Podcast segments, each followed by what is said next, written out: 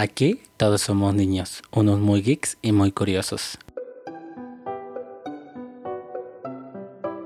Yo soy Johan. Y yo soy Angie. Somos unos jóvenes universitarios y este es el medio para que charlemos sobre aquello que nos interesa y lo que pasa en el mundo. Bienvenidos a un nuevo capítulo de Niños de la Luz. Hola, yo soy Johan. Y, yo soy Angie. y se volvió súper. Bueno, bienvenidos de nuevo al nuevo capítulo y esperemos estén muy, muy bien. Esperemos tengan salud ah, y trabajo. bueno, todo lo que, lo que ustedes deciden en la vida.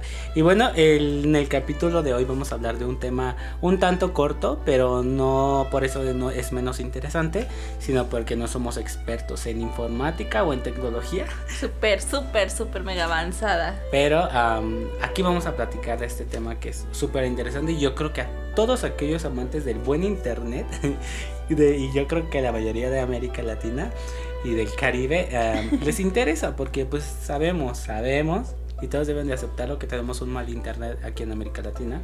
Aparte de que estamos en los lugares más abajo. Y bueno, sí, exacto, así como ustedes lo pensaron. eh, vamos a hablar de Starlink. Eh, pues este internet satelital súper, súper eh, veloz eh, que andan lanzando al espacio del señor Elon Musk del creador eh, de Tesla y de PayPal, si no mal recuerdo, pero la vendió, lástima. y bueno, ¿a qué va el tema?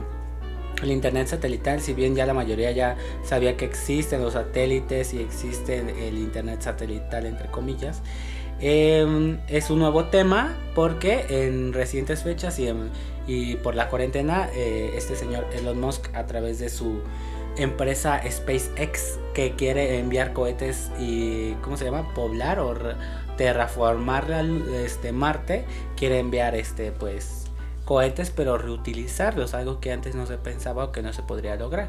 O sea, reutilizarlos y lo que sería un costo eh, alto, pero igual se está ahorrando bastante dinero.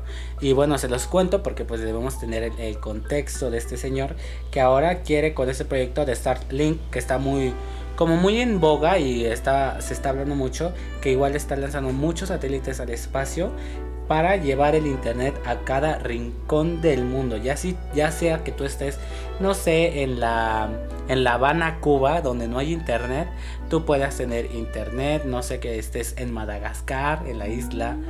No sé que tú estés hasta Rusia, hasta arriba, en el polo norte, en el polo sur. Tú puedas tener acceso a internet. ¿Por qué no? A ver, a ver, ¿por qué no? No, ¿por qué? Porque dijeron, bueno, yo estuve informada ah, con buenas fuentes. Ah, no, que, o sea, este internet sí va a llegar a las zonas más marginadas, a las zonas más rurales de todo el planeta. O sea, sí se planea esto. Sin embargo, no va a llegar a los polos. O sea, ahí podemos hablar de toda América Latina. Así que sí, o sea, nada más quería comentar eso. De que ah, sí a todos los lugares del mundo, excepto los polos. Pero de ahí en fuera, todas las zonas más rurales va a haber eh, pues ese internet satelital, ¿no? Como ya lo mencionaste. Eh, no sé si vas a agregar algo más después de lo que te interrumpí, perdón. No, sí, de hecho, pues tienes mucha razón. Y alguno de los beneficios pues más interesantes es que en África, pues el 20% de, las personas tienen nada más acceso a Internet, o sea que existe una desigualdad al acceso de Internet, o sea, el otro 80%, o sea, es descomunal, o sea, es muy grande esa brecha eh, digital, ¿no? Que ya, por ejemplo, algunos en América Latina y el Caribe podamos pensar que ya es como una parte de derecho, creo que ya inclusive, ¿no? Podría formar parte de los derechos, eh, y pues llevarlo a todo el mundo pues sería increíble, ¿no? Pero pues... Uh, pero pues sí me gusta mucho la propuesta de SpaceX. A ver a ti qué te parece. Porque... ¿O qué opinas? Porque... Porque yo tengo los contras. Yo tengo algunos puntos que digo, ay, esto como que lo veo mal, y así. ¿Sí? Pero, pero a ver tú, yo creo que tú traes más mm, cosas. Pues yo tengo como que, también tengo algunas dudas, ¿no? Que no sé si se puedan aclarar a lo largo de este podcast. Pero bueno, para los que no saben, este proyecto que estamos mencionando sobre Starlink, este satélite que va a promocionar, bueno, Internet mundial, eh, pues apenas fue aprobado, no tiene mucho. Eh, bueno, el podcast sale el lunes, va a tener casi una semana. O sea, se puede decir que el miércoles pasado fue que se aprobó este en Estados Unidos. En esta, sí, la semana pasada se aprobó, ¿no? Que ya comenzaron a lanzar estos satélites. Sin embargo, también existe una competencia por parte de Amazon, la cual también está como en planes de lanzar su satélite, pero pues no se ha como aprobado. O sea, ese proyecto se llama el proyecto Cooper. Eh, bueno, su propósito, pues ya como lo mencionó Johan, pues es llevar este internet a todas las partes del mundo. Y incluso ya hay países en los cuales ya se están como que anotando en esta lista, ¿no? Que ya dicen, no, yo quiero ese satélite. E incluso México ya está anotado en esa lista. Sí, porque hay muchas personas como nosotros que quisiéramos tener un buen internet. Sí, o sea, es como lo mencionábamos y que de hecho yo quería hacer como esta comparación, porque como ya mencionamos, nosotros no somos las personas este, muy, o sea, muy inteligentes como para comprender al 100% este tema. No sé si tú, Johan, igual sepas, porque ya hablamos en este podcast sobre la tecnología 4.0. 4G. Sí. Y, o sea, mi pregunta es esa, ¿va a existir una competencia con este tipo de redes? ¿Cuál va a ser la diferencia? ¿Cuál nos conviene más? Porque estamos viendo que esta 4G apenas está desarrollando, ¿no? Sí, la 5G apenas se está desarrollando. Y la. Ay, sí, perdón, una, disculpa, ¿no? Sí, es que ya andabas diciendo 5G. Pero sí, de hecho es muy interesante lo que mencionas. Yo nunca me lo había puesto a pensar. Porque los chinos traen la batuta. Pero estos señores pueden que traigan la batuta, pero ahora del internet satelital. Y quién sabe si ellos le digan que es el 5G. Tal vez lo mencionen como el 6G, no sé, no creo. Porque, pues igual el 5G, recordémoslo, tiene una velocidad también importante pero su infraestructura es un poco más costosa y aparte más contaminante. ajá, y se puede conectar pues a más dispositivos. Tendríamos que ver un análisis pues profundo de cómo son las interfaces y cuántos dispositivos permite el internet de Starlink, ¿no? Las velocidades, las latencias.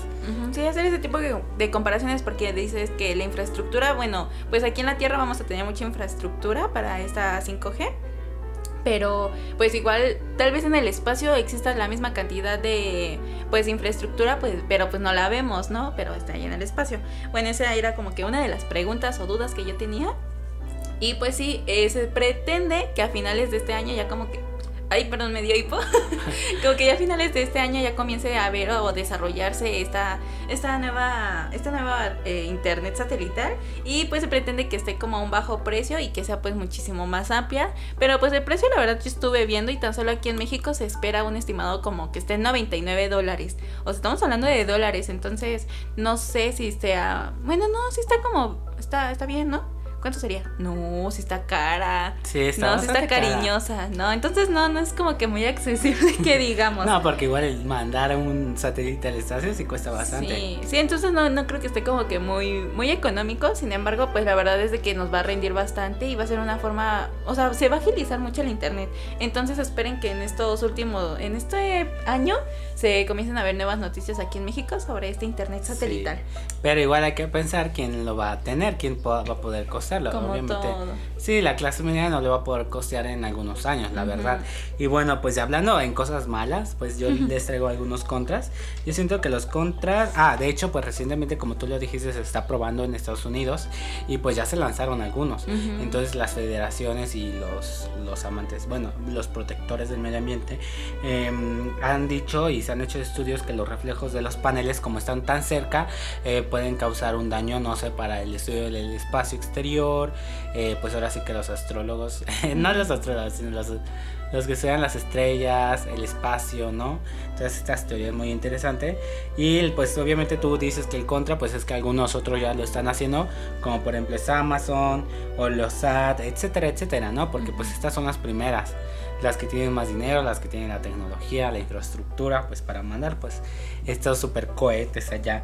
Y pues yo me preguntaba entre los contras, ¿habrá más gente conectada o no? O, o sí se podrá quitar esta desigualdad o no? Porque pues ya vimos que se busca este fin, pero al final de cuentas va a costar tanto dinero que no creo que la mayoría de los africanos tengan acceso a él. Incluso aquí en Latinoamérica, ¿no? O sea, hemos visto que pues igual países latinoamericanos no cuentan con una buena infraestructura en cuestión de internet y pues yo creo que se pretende esa forma de inclusión, ¿no? Porque vemos que ya va a llegar a zonas rurales, cosa que no hemos visto con el internet pues tradicional, pero pues sí a final de cuentas va a tardar bastante realmente a llegar a estas zonas, porque como todo, o sea, como todo siempre capitalismo pues va primero y siempre va a buscar la forma de ganar y pues ellos la verdad es que no les va a convenir como darlo a un precio súper bajo, ¿verdad?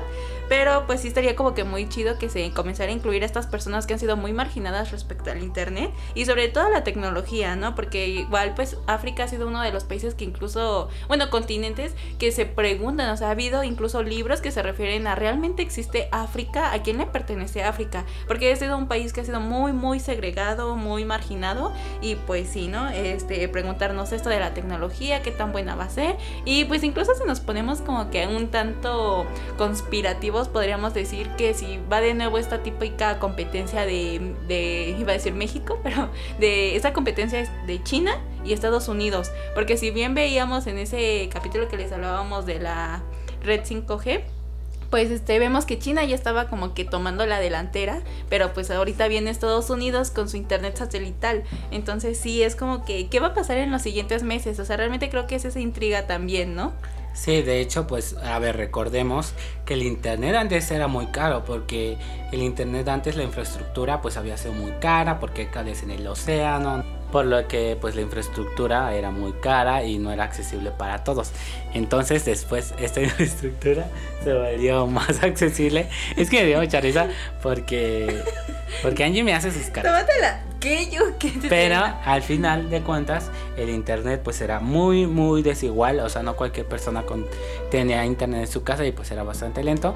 Entonces cayó la crisis de las .com en, por lo que estas empresas quebraron y se dividieron. Entonces ya estaba la infraestructura y entonces las empresas que hoy en día nos, nos ofertan, nos ofrecen internet, compraron esta infraestructura por lo que por lo que era tan barata que el internet lo vendieron tan barato, por eso cuesta muy barato. Entonces es de esperar que el internet satelital cueste tan caro y, sea muy desigual, porque la infraestructura no es igual y no se han perdido las ganancias. Entonces no hay nadie que la vaya a vender más barata. Van a querer más bien recuperar todo el costo eh, pues que ha tenido, ¿no?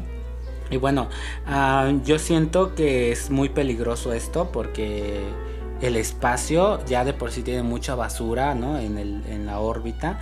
Entonces vamos a terminar viendo una órbita con un, como un gran basurero, ¿no? Eh, hay muchas películas, incluso la de Wally, ¿no? Donde sale la nave espacial y se ve toda la basura del espacio es impresionante y creo que nos estamos acercando mucho ahí, por lo que hay que pensar que el desarrollo sea amigable con el medio ambiente. Pues, ah, bueno, termina. No únicamente pues a los intereses económicos de estas personas, ¿no? Y también lo que se les anda cuestionando mucho pues a Elon Musk es qué va a pasar cuando estos satélites queden inservibles. Pues creo que, bueno, es algo que igual yo siempre me he estado cuestionando en cuestión de pues la, la, contaminación, ¿no? Porque como bien dicen, muchas veces nos estamos preocupando ya por otros por, otros planetas como lo es Marte y nos dejamos ya de, nos desinteresa ya tanto el planeta Tierra que creo que es una de los de las primeras cuestiones que tendríamos que salvar, ¿no? Y pues mira, tan solo ahorita estamos batallando tan tanto con el cambio climático y todo lo que está pasando, y ya nos estamos preocupando por el espacio. O sea, el espacio igual ya de estar contaminado a madres, y la verdad es de que si el día de mañana igual nosotros llegamos a Marte, ya no va a ser un, un planeta totalmente limpio, ya no va a estar como muy puro el aire, por así decirlo. es que hay aire, no, porque no creo que haya aire en Marte. Pero, o sea, a final de cuentas lo que yo voy es de que ya va a estar contaminado, porque ya no es, el espacio ya ni siquiera es como virgen, ¿no? ¿Por qué? Porque el humano ya ha estado ahí y pues ya lo ha contaminado y pues qué lamentable, ¿no? Esta, esta situación. Pero pues sobre todo es, es que siempre ha sido como por esta idea del progreso, que creo que sería un tema también muy interesante hablar la idea del progreso y lo mucho que nos ha fregado por tanto que, que se confunde, que se confunde tanto que termina con los recursos naturales y con la, con el medio ambiente. Exacto. Y bueno, pues con esto les queremos dejar pues ya el capítulo, un pequeño capítulo, pero yo creo que es una reflexión muy interesante porque si bien pensamos que es desarrollo, al contar este desarrollo está afectándonos a todos y, va es un desarrollo pero para la clase privilegiada no para nosotros. Y incluso a ellos los los friega o sea aunque quieras o no estamos en el mismo planeta y vamos a sufrir lo mismo entonces creo que aunque ellos estén haciendo un progreso realmente siento que sí es un retroceso para el medio ambiente Sí, y bueno, vamos a ahora sí a pasar ya por lo último que son las recomendaciones. Yo empiezo, eh, eh, les voy a recomendar dos cositas. Una más a colación, se llama Barrenderos Espaciales. Y trata sobre esa cuestión de recoger la basura espacial, ¿no? Como un negocio y así. Eh, pero voy a colación. Si ustedes buscan en, Netflix o en su plataforma de, de, internet, perdón, de consumo visual, eh, como Netflix o Amazon Prime, por ejemplo, buscan, no sé, Marte. Ya hay varios documentales donde se habla cómo vamos a poder llegar al espacio, ¿no? Y esto viene a colación de cómo ya se está viendo a la Tierra como algo ajeno, algo que ya no sirve, ¿no? Y esta de barrenderos espaciales trata este tema muy interesante y cómo ya los más poderosos, la gente privilegiada se va a vivir al espacio y los pobres pues están en la tierra, donde pues lamentablemente pues tendrán un fin pues catastrófico, ¿no?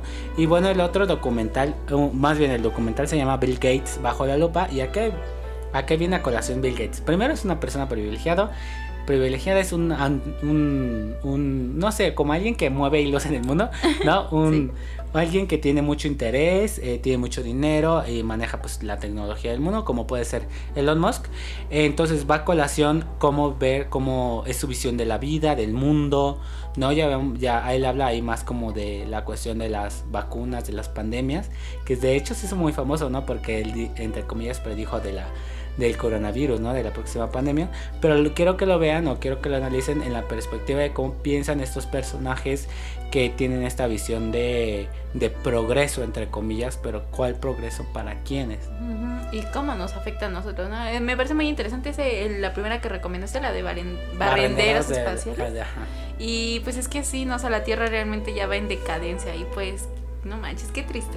Pero bueno, mi recomendación se basa en un documental que se llama Internet desde el espacio y pues básicamente nos habla sobre más a detalle de lo que el día de hoy les trajimos. Y pues lo, el documental es de DW Documental, lo encuentran en YouTube totalmente a la mano de cualquier persona, está un tanto larguito, sin embargo, este pues les va a reafirmar creo que muchas dudas que aquí tal vez quedaron y que pues tal vez no les pudimos pues responder. Y pues creo que esto sería todo y pues los esperamos en el siguiente episodio de Niños de la Luz. Síganos en Instagram. Hasta pronto.